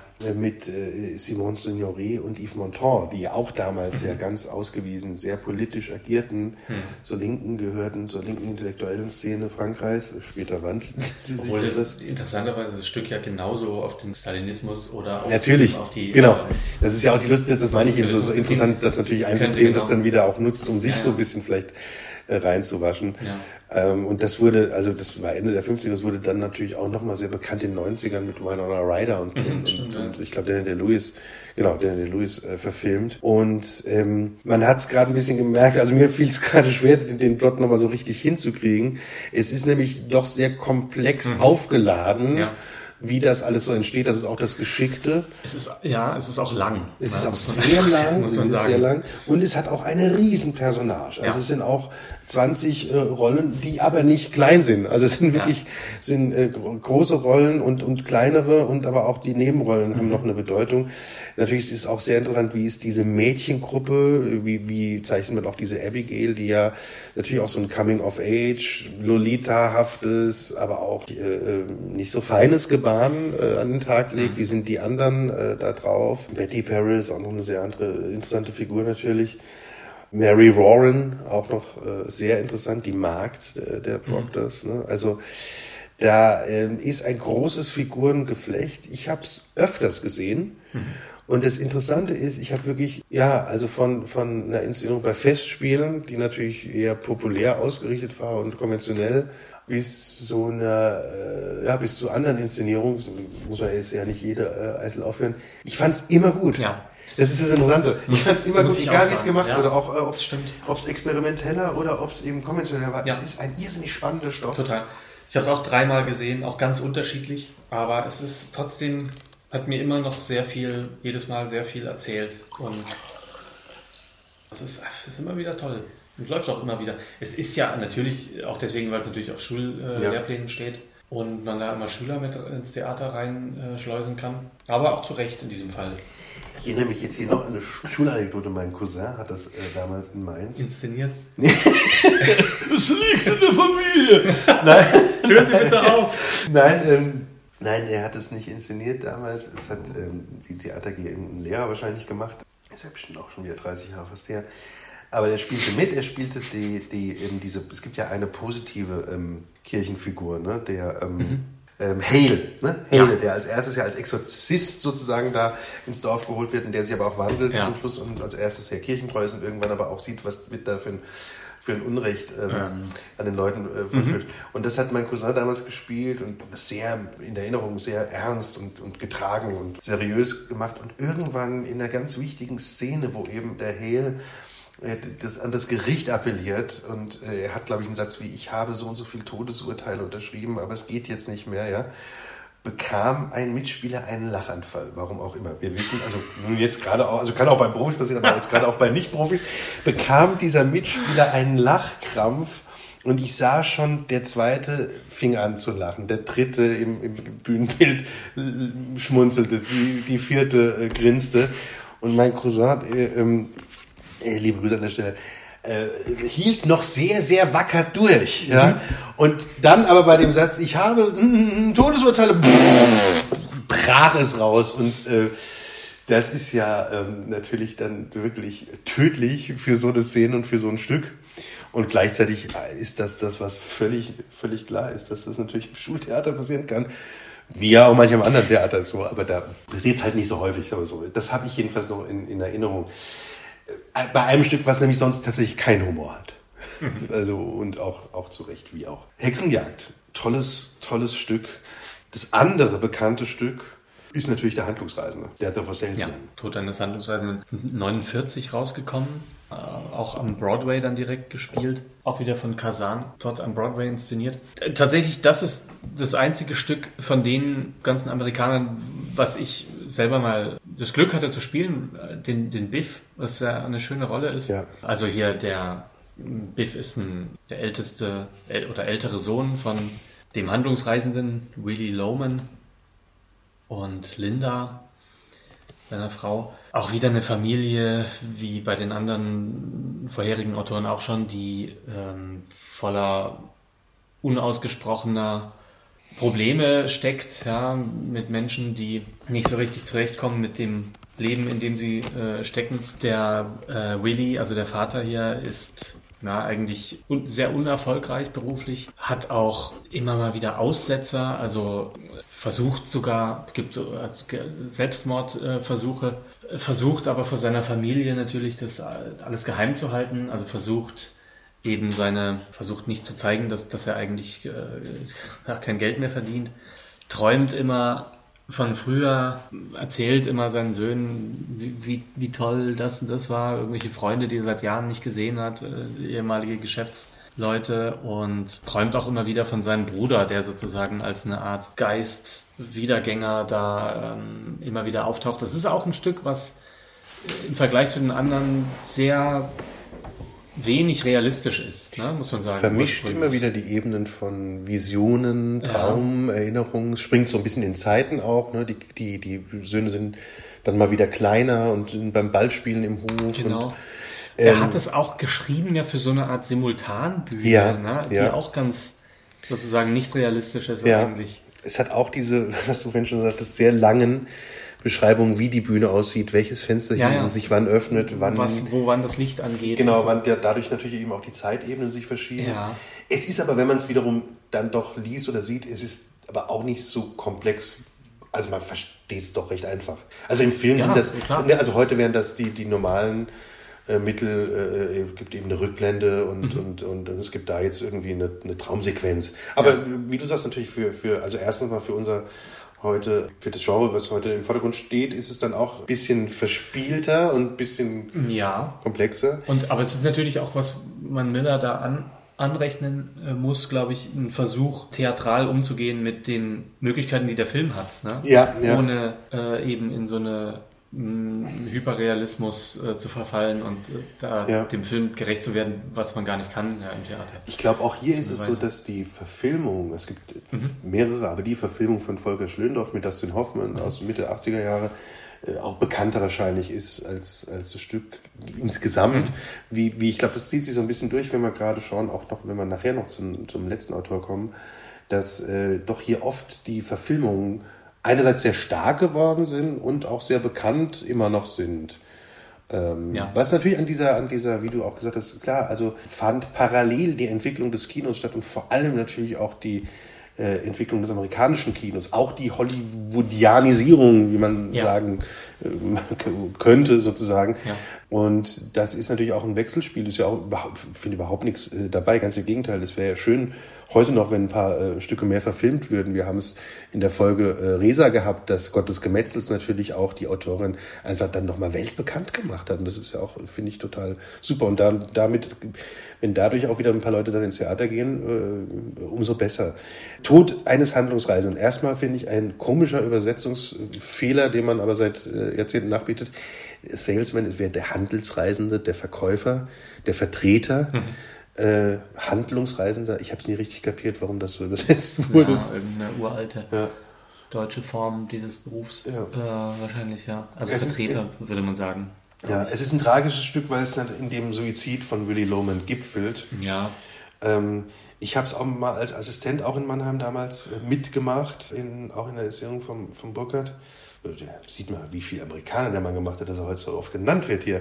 Und du hast es damals in Darmstadt gespielt, in der, in der Inszenierung von Peter Heiler. Und Um vielleicht ganz kurz Ja. noch die, die Handlung Ja, weiter zu um, umreißen. Nee, macht ja nichts. ähm, so ungefähr hat der Darsteller des Willy Loman damals reagiert. Nee, das ist ja okay.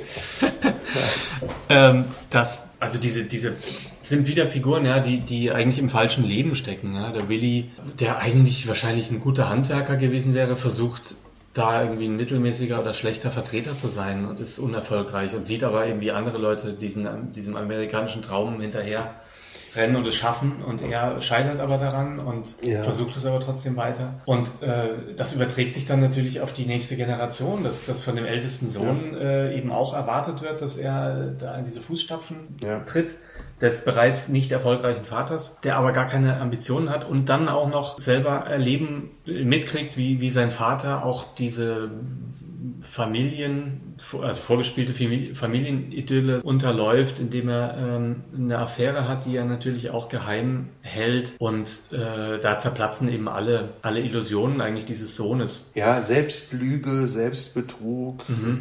Desillusionierung, das sind die Themen ähm, und ich muss sagen, ich, aber das ist ja auch manchmal bei Stücken, die überrezipiert sind. Also ähm, ja. gut, vorhin habe ich gesagt, äh, mir geht es anders bei Virginia Woolf, auf das wir noch kommen, aber ich muss sagen, ich finde den, den, den Salesman heute echt sehr.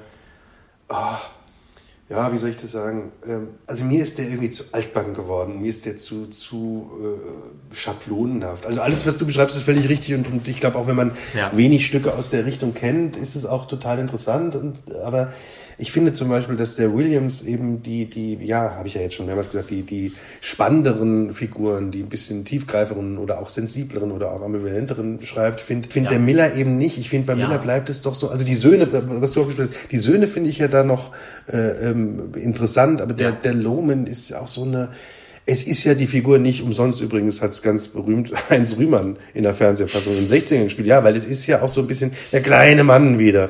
Und man ja. ist doch auch sehr schnell angekommen, dass man versteht, ja, ja, wir wissen, das Leben war böse und dir geht's nicht gut. Das meine ich jetzt ganz bewusst natürlich ein bisschen höhnischer und provokativer, aber es ist so, es bleibt so ein bisschen stecken, Marke Hausroulade, weißt du?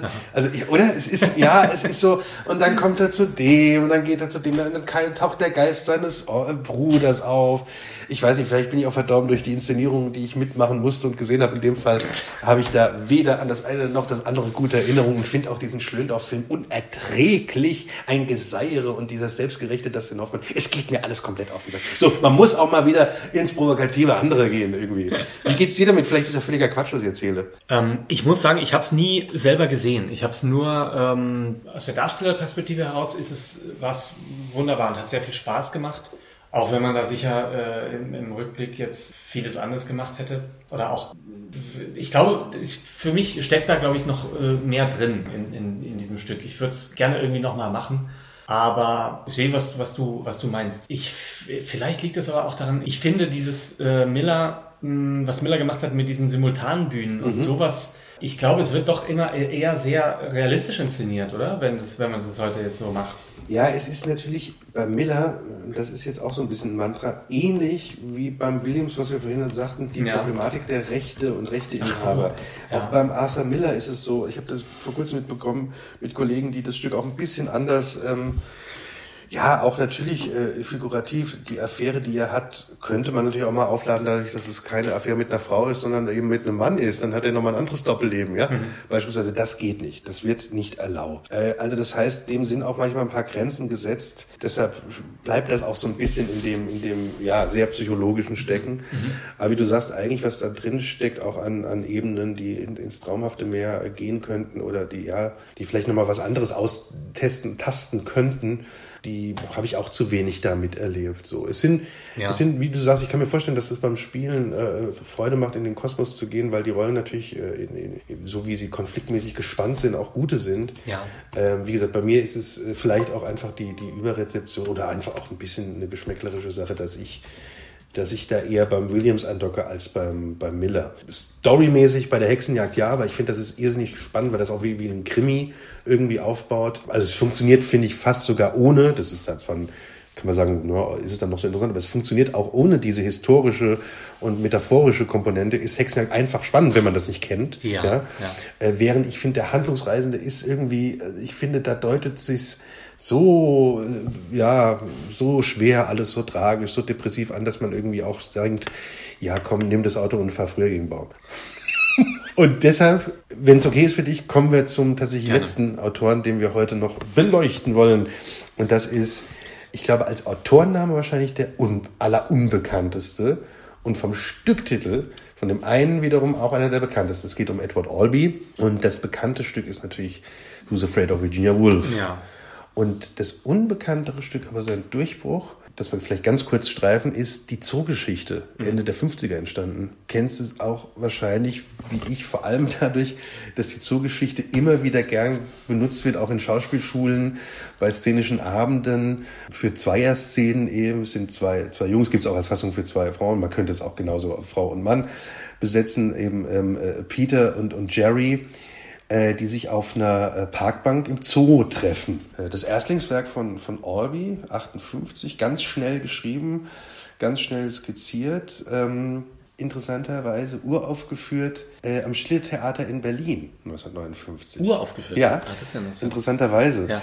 Übrigens zusammen mit Beckett, äh, das letzte Band, äh, deutsche Erstaufführung. Die waren damals sehr ähm, da man damals wirklich sehr dahinter, äh, ähm, internationale Dramatik zu bekommen. Genau. Und die, die amerikanische Erstaufführung kam dann erst ein Jahr äh, später. Ja, worum geht es in der Zoogeschichte? Es ist ein Einakter, es ist wie gesagt ein schnell skizziertes, hingeworfenes Stück. Äh, zwei Figuren, Peter, bürgerlicher Typ, und Jerry, merkwürdiger, äh, äh alleinstehender Typ, begegnen sie auf einer Parkbank im, im Central Park.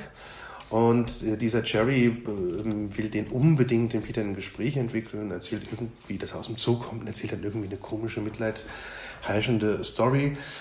Irgendwann zieht er ein Messer. Äh, der Peter wollte gar nicht mit ihm reden und ähm, also er treibt den Peter so weit, dass der irgendwann dieses Messer selbst ergreift, eigentlich nur um sich zu wehren und Jerry stürzt sich rein. Also der hat seinen Tod gesucht. Und äh, äh, ja, der Peter ist fix und fertig und rennt da weg.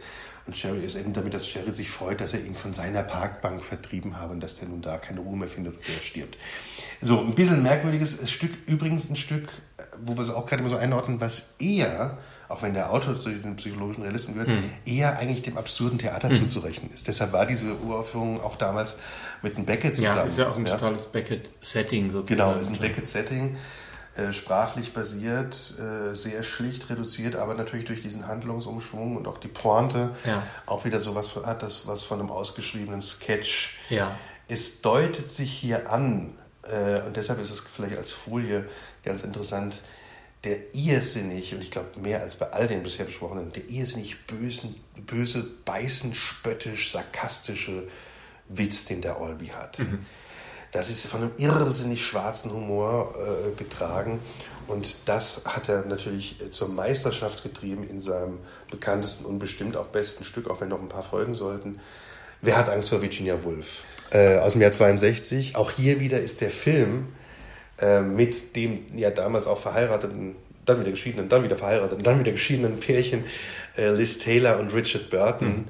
Äh, von Mike Nichols. Ähm, ja, irrsinnig bekannt, auch, auch heute finde ich wirklich immer noch sehr gut zu schauen. Ein toller Film und ein tolles Stück, finde ich. Ja, ähm, wunderbares Stück, habe ich ganz, ganz, haben wir beide gesehen, glaube ich, ne? die äh, Inszenierung auch mit Ulrich Mattes und ja. Corinna Harfuch von, von, von Jürgen, Gosch. Gosch. Tolle Inszenierung. Fantastisch, ähm, ja. vom, vom, vom deutschen Theater. Ja, auch so 20 Jahre oder 15 Jahre so her, ja. eine, eine tolle, haben wir glaube ich schon mal sogar angesprochen, nicht, dass wir uns jetzt wie Thomas ja, Gottschalk Nee, genau. Naja, aber ganz kurz für ja. alle, die es nicht worum kennen, geht's? worum geht's? Ähm, es ist so ein ähnliches Setting natürlich wie, haben wir bei Jasmina Reza auch schon erwähnt, wie bei ihr oft, dass eben ein Paar im mittleren Alter, so 40, 50 herum, kommen nachts betrunken nach Hause und Martha, die Frau, eröffnet dann George, dass sie noch ein weiteres Paar eingeladen hat zu dieser nächtlichen Stunde, nämlich, ähm, also George ist äh, Professor, ist Geschichtsprofessor an der Universität und sie hat noch einen neuen, ähm, jüngeren Biologieprofessor und dessen Frau, glaube ich, eingeladen. Ne? Genau. Und Honey, im Honey, genau. Ja. Und dann und wird sozusagen, äh, ja, kurz danach kommen dann die beiden auch schon. George findet es natürlich nicht so toll, dass die jetzt nachts noch Besuch kriegen. Ja. Und dann wird eine richtige Schlacht eigentlich zwischen den beiden. Ja eröffnet. Ne? Ich habe das Stück auch wirklich an jedem Theater, wo ich irgendwas zu tun hatte, lief das. Äh, ja, ich habe es, glaube ich, halt viermal gesehen oder so. Absolut. Auch mehr oder weniger, also manchmal mehr und manchmal weniger gut. Ähm, aber es ist schon irgendwie, äh, es ist schon ein tolles Ding. Es ist schon ja, ein toller, toller ist ein Teil.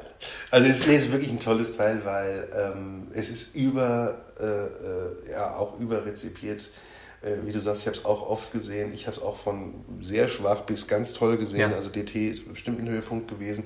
Ich habe es aber auch mal hier in Mainz äh, oft gesehen, 20 Jahre her. Ja, war jetzt nicht so äh, doll. Man braucht sehr, sehr gute Schauspieler, ganz schlicht. Also ja. die Inszenierung ist auch hier, würde ich sagen, es, man kann das recht konventionell machen und mhm. wenn es tolle Schauspieler sind, ist es trotzdem okay. Äh, man kann sich auch ein bisschen was einfallen lassen dazu. Äh, aber es ist ein, ein Schauspielerstück. Diese vier Personen, äh, die äh, ähm, müssen das konfliktaufgeladen energetisch machen, wie es eben Taylor Burton gemacht haben damals oder wie es Harfuch Mattes gemacht haben. Und ähm, es ist ja äh, dreiaktig, Gesellschaftsspiele, Walpurgisnacht und Austreibung. Äh, also ja. auch hier ist es ganz klar, das beginnt alles sehr spielerisch und steigert sich eigentlich ja auch in was Höllisches und zum Schluss gibt es einen Exorzismus, der das beenden, bereinigen soll, wie auch immer. Denn in dieser Nacht werden verschiedene Sachen auch bloßgelegt. Man merkt recht schnell, dass dieses Pärchen George und Martha, die haben was Diabolisches. Die erinnern mich auch immer so ein bisschen an diese an diese satanischen äh, äh, Diener in Rosemary's Baby. Ja, die haben auch so Lust, die haben, äh, ja, die haben Lust, die beiden anderen zu quälen. Ja, auch diese Jüngeren zu quälen, ja. ist auch ein Stück der Generationen. Genau. Ist auch ein Stück über Erfolg und Misserfolg. Der junge, junge Professor scheint nämlich einen erfolgreichen Weg zu gehen, als George es geschafft ja. hat. Ist wieder ein Stück über Alkoholismus. Die sind schon besoffen, wenn sie anfangen und im Laufe des Stückes saufen alle, aber noch ja. und nöcher. Ja. Und ähm, genau, diese Gesellschaftsspiele, diese Spiele werden immer äh, existenzieller und immer bestialischer und die fetzen sich. Und Zimmerschlacht ist ja schon öfters äh, äh, gefallen, der Begriff. Übrigens auch ein Titel eines Stückes von Martin Walser, der damit mhm. so eine Art Kopie ein bisschen geschaffen hat. Der hat es ja auch auf 60 übertragen. Er hat es auch übersetzt mit seiner Frau. Es gibt viele Übersetzungen, mhm. äh, genau, unter anderem die von, von Walser und Alissa Walser. Ähm, ja, äh, das, das, äh, also die, die testen und provozieren dieses junge Pärchen. Äh, sowohl äh, ähm, intellektuell, äh, äh, verbal wie körperlich und, und auch erotisch sexualisiert. Also und zwar, also was heißt natürlich, aber hier in dem Sinne kreuzmäßig. Ne? Also äh, George macht Honey an und Martha macht aber auch Nick an und bei Nick und Martha kommt es auch äh, ähm, ja irgendwie fast zu allem, aber der Alkohol äh, verhindert dann, dass es so wirklich richtig erfolgreich läuft. Maser äh, wirft sowieso den meisten ähm, äh, Männern Impotenz vor, George und dann eben auch später Nick. Ja, und die bekriegen sich und eine Substory, eine sehr traurige, liegt natürlich drunter. Martha und ihr Mann erzählen immer von dem Sohn und recht schnell, wenn man genau hinhört, wenn man es kennt, dann weiß man, wie schnell das äh, geschickt eingeführt wird. Sagt George, wir hatten abgemacht, du sollst nicht von ihm reden. Und äh, ja, und dann merkt man, die reden immer mehr von dem und äh, man merkt aber auch immer, die widersprechen sich. Dann geht es irgendwie darum, der habe blaue Haare und blonde Augen. Dann merkt man, ist es ein Versprecher oder was, was stimmt da nicht? Ja. Es kommt raus, diesen Sohn gibt es nicht. Dieser Sohn ist ein fiktives Konstrukt von den beiden, die keine Kinder bekommen konnten und die sich den aber so gebaut haben, ja, ich weiß nicht, als Kit für die Ehe, als, als Sehnsuchtsmotiv. Mhm. Und George macht eine gemeine Sache, weil man merkt auch, die haben schon öfters so Spiele gemacht. Ja. Also wie du sagst, der, der ist zwar, hat keinen Bock auf das Pärchen, aber diese, die haben schon öfters Pärchen eingeladen und genau solche, solche Dinger mit denen gemacht. Ja. Also die Lust am provokativen Swinging, sage ich mal, ist denen eingeschrieben. Äh, die sind auch ein streitendes Paar, was in der Symbiose nur leben kann, hat man den mhm. Eindruck. Man, man, kann die nicht trennen. Das ist furchtbar. Man kennt ja manchmal so Beziehungen, wo du auch sagst, geht doch lieber auseinander, ja. lass doch sein. Ja. Und wo man vor allem nicht Zeuge werden will. Und ja. sie brauchen auch diese das, Zeugen. Das ist ja das, dieses Tolle auch, was es so un, unangenehm macht ja. wo man aber auch nicht weggucken will, weil es trotzdem ja, es natürlich hat irgendwie spannend ist. Es hat auch einen Voyeurismus natürlich ja. äh, und gleichzeitig brauchen die wiederum die Voyeure, um ihre Bühne sich zu bereiten, um ja. ihre Rollen zu spielen. Sie gehen da drin auf. Taylor und Burton, wie gesagt, kann man heute noch anschauen. Natürlich spielten die damals auch genau ihre Ehekrise, ihre Ehekrisen ihren Alkoholismus und auch ihre Sexsucht und alles damit. Äh, das ist natürlich dadurch aber auch ein offengelegtes, äh, krasses, geiles Psychogramm irgendwie äh, wie du sagst, wo man auch so halb zwischen Faszination und Beunruhigung im Unfall zuschaut. Ja, ne, ja genau. Ähm, jetzt hatte ich aber eigentlich noch gesagt, genau, George äh, macht nämlich die ganz, ganz fiese Sache und da explodiert auch alles. Er, er tötet den Sohn, fiktiv. Er sagt, der Sohn sei beim Unfall umgekommen und da das, ist, das ist der absolute Höhepunkt, ähm, weil da bricht Martha komplett zusammen und die anderen checken auch ein bisschen, dass sie da einem Konstrukt ein bisschen aufgesessen sind. Hm. Ne? Ja, ein tolles Schauspielerstück. Äh, es bündelt eigentlich alle Themen, die wir bei allen Autoren gefunden haben. Es bündelt das Grundsetting äh, eines auch ja well-made plays Wohnzimmerstücks psychologischen Realismus, der, wie wir gemerkt haben, natürlich auch mal in eine surreale Ebene oder ein paar ähm, komplexere Zeitebenen ausgebaut werden kann, aber das, ähm, Virginia Woolf ist es so in pure sozusagen. Ja, genau, und es ist genau im, die, die erzählte Zeit und die Erzählzeit stimmen auch hier genau überein. Und es spielt eben auch nur im Wohnzimmer. Genau, der Film geht irgendwann mal raus, da gehen die nochmal in eine Kneipe und machen mal so eine kleine äh, Spritze sozusagen. Es gibt hier, das meine ich, das finde ich beim, beim Olb so toll, wirklich beißend böse Witze und ja. Erzählungen und, und auch immer wieder Erfindungen. Man merkt immer wieder, dass die mit fiktiven Geschichten spielen. Es gibt auch die Erfindung äh, oder Halberfindung äh, einer Geschichte, die George erzählt, wo dann rauskommt, dass er eigentlich über sich erzählt. Am Anfang äh, redet er aber über einen Schulfreund, der einen Sprachfehler hat, der von allen ähm, äh, gemobbt wird. Ja. Wixie, äh, ja. Ja, ist ein, ist ein, äh, also ich, da, wie gesagt, das ist aber jetzt dieser persönliche Eindruck, Wertangst für Virginia Woolf, ähm, finde ich eben auch ein Stück, was zu Recht so viel gespielt und was ich mir immer wieder ja. anschauen würde und was ich auch gerne mal machen würde, habe ich auch noch auf so einer Agenda, wollte ich, wollte ich mal machen, kam da nicht dazu. Ähm, no, Gibt es ein Konzept der Schublade? ähm, ja, aber ja. Es, ist auch, es ist auch einfach überzeitlich. Ne? Du hast da nichts, äh, also das kann man heute genauso gut erzählen wie ja. zu jeder anderen man kann, man kann die Frage stellen, warum erzählt man es heute, warum erzählt man es jetzt? Ja, aber warum nicht? Ja, genau. ja beste Antwort. Ähm, vielleicht kann man noch abschließend, äh, weil jetzt wir, glaube ich, doch ganz gut dieses Jahrhundert in den USA dramentechnisch ein bisschen ausgeleuchtet. Ja. Oder beleuchtet, ausgeleuchtet bis zum letzten natürlich nicht, weil man kann vielleicht kurz erwähnen, natürlich gibt es noch andere tolle ja, Autoren, ja. die genau in dieser Richtung gearbeitet haben, beziehungsweise diese Richtung aufgegriffen haben. Vielleicht kurz zu erwähnen, jemand, der damit spielt, mit, mit dem Humus dessen, ist dann jemand wie Sam Shepard, den wir, glaube ich, auch beide sehr schätzen. Ja. Und da haben wir uns auch in der Zusammenarbeit wieder mal zusammengefunden mit Fool for Love, was wir vor ja, auch schon wieder drei Jahren gemacht haben. Ja. Ähm, War auch genau diese Motive, die es schon bei O'Neill gab. Also ja.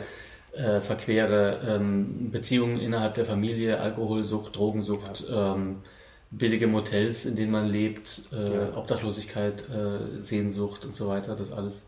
Äh, früher vielleicht Thornton Wilder noch. Thornton Wilder mit unsere kleine Stadt, auch so ein schulbekanntes mhm. Stück, aber eigentlich auch ein tolles, äh, äh, ja, ein tolle, tolles poetisches Stück. So. Ja. Ähm, es gibt dann auch später, äh, finden wir so ein paar Motive bei Wallace Shawn, äh, mhm. auch ein, als Schauspieler bekannter Autor, mein, mein Essen mit André, ne? von Louis Mal verfilmt, Wallace Shawn, der auch wiederum so ein bisschen mit diesem Alby-haften Spiel, dass der auch äh, Sachen vom absurden Theater mit reinnimmt. Ähm, ja, der Bogen ähm, spannt sich auch bis ins Jetzt mit einem Autor, äh, wie Tracy Letts, den ich sehr mag. Äh, August Osage County, eine Familie zum Beispiel ah, ja, ist von ja, ihm. Ne? Ja, ja, also ein klassisches Familiendrama, was genau in dieser Albee Williams Tradition steht. Also man merkt, es ist natürlich gerade durch die Nähe zum Film und durch ja auch eine gewisse Sehnsucht, das merken wir ja bei Netflix und Co. nach Geschichten und Figuren, auch im klassischen Sinne. Alles Experimentelle genauso interessant, aber ich meine, es gibt eben diese Sehnsucht, äh, die befriedigt und befriedigt natürlich so ein bisschen dieses psychologisch-amerikanische Theater und insofern wird es, glaube ich, auch immer wieder Wellen geben, wo es mehr gespielt und, und, und weniger. Und ich würde gern wieder ein paar mehr Tennessee Williams Stücke sehen, merke ich gerade so. Mhm. Ist, ist meine kleine äh, Conclusio. Und äh, ja, lass uns irgendwann mal Virginia Woolf machen. Gerne. Äh, aber jetzt vielleicht doch mal ein Bier. Ja, also, in der Bar. Wir gehen kurz in die Bar. Äh, auf bald. Ciao. Tschüss.